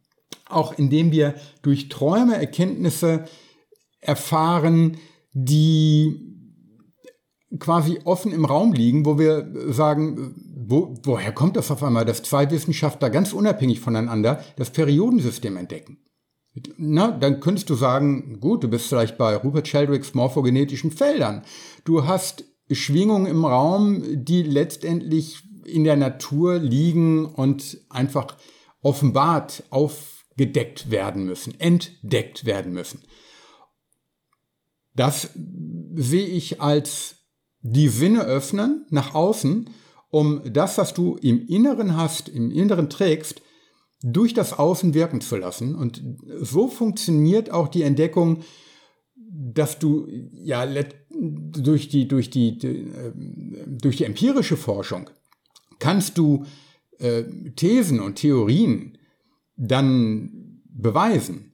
Aber du musst ja diese Theorien auch erstmal aufstellen und dadurch äh, und dafür bedarf es einfach der Fantasie. Dafür bedarf es eben genau des mythischen Feldes und nicht des logischen Feldes, um auch kreativ Okay, also nochmal zusammengefasst, die Symbolik ist eigentlich dafür da, um dem Menschen dabei zu helfen, sich selbst zu erfahren und sich selbst zu schöpfen, vielleicht auch nochmal so auszuformulieren und natürlich auch sogar in die Heilung zu gehen durch eben ähm, Naturgegebenheiten, durch wissenschaftlichen Kontext, durch äh, Perspektivwechsel von Subjekt zu Objekt, um eben Themen einer selbst zu behandeln, die halt eben über die Zeit entstanden worden sind. Um das jetzt mal jetzt nochmal so ein bisschen psychologischer, bewusstseinserweiternder und auch, ich sag mal, in einer, in einer Formulierung das Ganze aufzutragen, sodass der Mensch auch nochmal weiß, was er sich daraus ziehen kann aus der ganzen Thematik der Symbolik. Ja, was du gerade gesagt hast, das könnte eigentlich auch durchaus von C.G. Jung stammen. Denn Carl Gustav Jung hat wie kaum ein anderer es verstanden, diese ganzen Ebenen auch zu erkennen.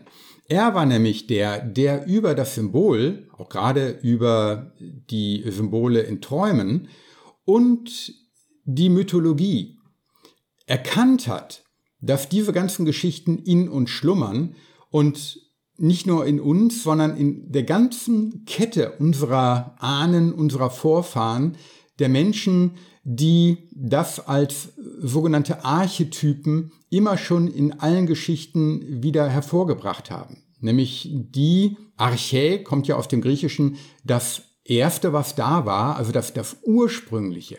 Das sind Bilder, die uns die Möglichkeit geben, über den Mythos und über das Symbol unsere eigenen Weltzugänge zu schaffen, indem wir das, was wir ihnen tragen, nach außen bringen. Das ist das, was C.G. Jung daraus gemacht hat. Fühle ich mich natürlich sehr geehrt, dass du sagst, dass das, was ich gesagt habe, auch hätte von C.G. Jung stammen können. Dankeschön dafür. Ja, es ist quasi, ja, es, es ist genau die Richtung, auf, ja, auf die es ihm auch ankam, wo er von seinen Zeitgenossen auch erstmal mit viel äh, Kopfschütteln bedacht wurde. Das wäre ja eigentlich überhaupt keine Wissenschaft und letztendlich wäre es ja auch eher so etwas, was du dann ja, mehr oder weniger nicht beweisen kannst. Wenn du Traumbilder deutest, dann bist du ja auch schon wieder wie so ein Augur auf dem Weg, wie so jemand, äh, der aus dem Kaffeesatz liest.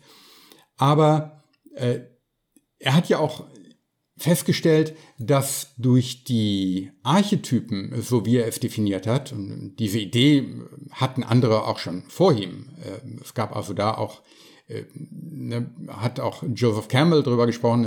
Es gab äh, dann Wissenschaftler, die unter anderem auch von Elementargedanken äh, sprachen. Also quasi die, die Wurzel von dem, aus denen wir unsere Bilder und unsere Fantasie schöpfen, indem wir auch unser Leben immer wieder darin spiegeln. Und daher auch wieder Tatwamasi, da, da schließt sich quasi der Kreis, dass wir diese Bilder in uns tragen und gebrauchen können, indem wir unsere Weltzugänge finden und indem wir in uns hineinhorchen und diese Bilder überhaupt zulassen. Denn wir sind so im Strom, wir sind so in diesem äh, ja, Verblendungsrausch, dass wir auch uns durch diese, ja, und das ist natürlich auch noch ein ganz anderes Thema, die Infantilität, in der wir mittlerweile in unserer Gesellschaft gelandet sind. Also ich habe das mal genannt, also zurück in die selbstverschuldete Unmündigkeit. Also das Gegenteil von Aufklärung, äh, ne, wo Kant ja gesagt hat, wir kommen aus unserer äh, Unmündigkeit heraus. Wir sind aber wieder drin, weil wir uns einigeln, dass wir sagen, wir gucken lieber Netflix, wir lassen uns lieber den ganzen Tag äh, zudüdeln mit irgendwelchen Informationen und kommen aus dieser Komfortzone nicht raus, weil es in dieser Komfortzone gemütlich ist. Da sollen lieber andere Entscheidungen treffen. Jetzt äh, aktuell dieses Thema, was wir äh, gerade durchleiden, wo wir sagen, ja, dann überlassen wir es doch lieber dem Staat für uns zu entscheiden. Der weiß schon, was richtig ist für uns und kommen aus dem eigenen Denken völlig raus. Wir haben es vergessen, eigenverantwortlich aus dieser Komfortzone zu kommen und dadurch uns auf den Weg zu machen. Und das bedeutet Unbequemes, Stille aushalten, äh, holotropes Atmen, äh, Eisbaden, Kälte aushalten. Kälte ist verdammt ungemütlich. Niemand will Kälte. Aber guckt euch mal Wim Hof an. Der hat es so schon rübergebracht, dass er gesagt hat, die Kälte ist mein Freund. Denn die Kälte härtet mich ab, die macht mich gesund. Wenn wir so aufwachsen mit Schulen, die Meditation vermitteln als Fach, die Mystik vermitteln als Fach, die Körpererfahrung in diesem Sinne erfahren, äh, lehren und vermitteln, dann brauchen wir keine Impfung. Dann ist unser Immunsystem so gestärkt, äh, dass wir gesund durchs Leben gehen und nicht andauernd uns mit Pillen ja. betäuben. Und wenn du die ganze Zeit Angst propagierst, dann schwächst du natürlich das Immunsystem und trägst dazu bei, dass die Menschen dann eben mehr Krebszellen produzieren und weniger Glückshormone ausschütten, etc. etc. Das habe ich schon ganz oft hier in so einem Podcast gesagt und das beschreibt ja genau das, was du auch gerade gesagt hast. Ja, letztendlich die Heilung der Welt ist die Heilung in dir. Also das, das ist ein Spruch, den kann ich so einfach nur auf den Weg geben, weil dadurch erklärt sich die Mystik, dadurch erklärt sich die Mythologie und auch wie wir mit Symbolen Wahrheiten entdecken können. Und von Joseph Campbell stammt da mit das schönste Zitat, was ich zur Heldenreise auch vielleicht mit auf den Weg geben kann. Er hat mal gesagt, die Helden aller Zeiten sind uns vorausgegangen. Das Labyrinth ist bestens bekannt. Wir müssen nur den Faden des Heldenpfades folgen und wo wir gemeint hatten, ein Gräuel zu finden, werden wir einen Gott finden. Und wo wir gemeint hatten, einen anderen zu erschlagen, werden wir uns selbst erschlagen. Und wo wir gemeint hatten, nach außen zu fahren, werden wir in das Zentrum unseres eigenen Daseins gelangen. Und wo wir gemeint hatten, allein zu sein, Wunder, wunderschön. Dankeschön, lieber Axel. Ich würde mal sagen, das behalten wir auch als Schlusswort für diesen wundervollen Podcast heute. Ich möchte mich wirklich nochmal aus tiefstem Herzen für deine Zeit, für dein Wissen, für deine Energie bedanken, die du hier mit hineinsteckst. Das ist nicht selbstverständlich. An alle Podcast-Hörer, wenn dir diese Folge gefallen hat, teile diese gerne bei Instagram, in Telegram-Chats oder bei WhatsApp und lass uns auch gerne, falls du Apple Podcast-Hörer bist, bei Apple Podcast eine ehrliche Sternebewertung da. Damit tust du uns einen Gefa guten Gefallen, damit wir weiterhin auch tolle Podcasts Podcast-Gäste wie Axel einfach einladen dürfen und hier auf kostenlosem Wege Mehrwert für euch kreieren und vor allem auch werbefrei und unzensiert. Axel, wo können dich unsere Hörer finden, wenn sie dich erreichen möchten? Die können mich sehr leicht erreichen unter der Webseite www.symbology.de. Und das ist meine Seite, wo ich auch einen kleinen YouTube-Kanal mittlerweile ans Laufen gebracht habe. Der ist noch im Aufbau, aber da bin ich natürlich auch dankbar über jeden, der ihn liked und abonniert. Da werde ich demnächst auch mehr machen. Es ist immer so eine Frage der Zeit und Prioritätensetzung. Aber über symbology.de könnt ihr mit mir in Kontakt kommen. Und wenn ihr mir schreibt und wenn ihr Fragen habt, bin ich gerne da und werde versuchen, das alles für euch zu beantworten. Super, dann werden wir symbology.de auf jeden Fall in die Shownotes packen, gegebenenfalls sonst auch, wenn du möchtest, dein Instagram-Account. Das ist ja mittlerweile heute so ein bisschen die, ich sag mal, der Personalausweis des Menschen, äh, wo man dann nochmal ein bisschen einfacher Kontakt aufnehmen kann, wenn du damit d'accord bist. Und wir wären dir natürlich auch dankbar, wenn du mir gleich im privaten Chat einfach nochmal zwei, drei wundervolle Bücher empfehlen kannst. Die würden wir dann auch in die Shownotes packen, damit auch nochmal der Hörer so ein bisschen was für sich mitnehmen kann und auch mehr in dieses ganze Thema Mythos Mystik, Symbolik und äh, alles, was darüber hinausgeht, für sich hineinspringen kann. Dankeschön, dass du heute mit da warst und ich freue mich gegebenenfalls uns auch bald in Zukunft noch mal eine weitere Folge mit dir aufzunehmen. Ich wünsche dir alles erdenklich Gute. Ja, es war meine Freude. So, das war unsere heutige Folge mit Axel Voss und du hast gemerkt, das ist eine Episode, die muss man sich bestimmt zwei, drei oder auch viermal anhören. So viel wertvolle Informationen in einem Podcast hatten wir lange nicht mehr bei uns und deswegen bin ich umso glücklicher, dass ich so ein Interview mit ihm stattfinden lassen konnte und dass wir wir auch zukünftig noch mehr in Kontakt stehen werden über das Symposium, was ich auch zu Beginn schon einmal geplaced habe. Deswegen halt deine Augen und Ohren offen. Ab Ende Juli und August wird es dann mehr Informationen über Instagram, über unseren Newsletter, über unser Podcast-Format, über YouTube rund um das Thema Symposium gehen, wo du quasi eine Online-Plattform für dich zur Verfügung bekommst mit so vielen wertvollen Informationen, die einfach im Internet zensiert werden, die nicht mehr geteilt werden sollen, damit der Mensch einfach nicht wach ist und sich nicht mit diesen Themen auseinandersetzt. Da reden wir auch so ein bisschen über die Hörigkeit des Menschen gibt es viele Bücher, wo auch schon Gunnar Kaiser sich ziemlich oft zu bezogen hat und deswegen bin ich umso dankbarer, in so einem wundervollen Dozententeam mit agieren zu dürfen, das Ganze mit Lisa und euch da zukünftig zu begleiten auf dieser wundervollen Symposium-Plattform. Ich möchte mich von Herzen bedanken, dass du bis hierhin zugehört hast und dass du ein treuer Abonnent unseres Open Your Spirit Podcasts bist und falls du uns unterstützen möchtest, diesen Podcast noch größer zu machen und weiterhin kostenlos und werbefrei zu halten, dann lass uns doch einmal eine ehrliche Sternebewertung bei Apple Podcasts Podcast da, falls du dort ein Hörer bist oder drück auch mal auf den Folgen- oder Abonnieren-Button. Auch damit unterstützt du uns sehr und du verpasst dadurch nie wieder eine Episode, die zukünftig weiterhin immer mittwochs um 18 Uhr online gehen. Und ansonsten, wenn es natürlich auch eine Folge ist, die dir sehr gefallen hat, kannst du die Teilen-Funktion nehmen, entweder in deiner Instagram-Story oder in einer WhatsApp-Gruppe oder in Telegram-Gruppen mit deinen Liebsten, mit deinen Freunden, weil du das Gefühl hast, dass die auch auf uns aufmerksam werden soll. Ich möchte mich ganz, ganz herzlich bedanken, wünsche dir einen wundervollen guten Tag oder eine gute Nacht, je nachdem, wann du diese Podcast-Folge gehört hast und ich freue mich ganz dolle, dich in der nächsten Woche wieder begrüßen zu dürfen. Bis bald.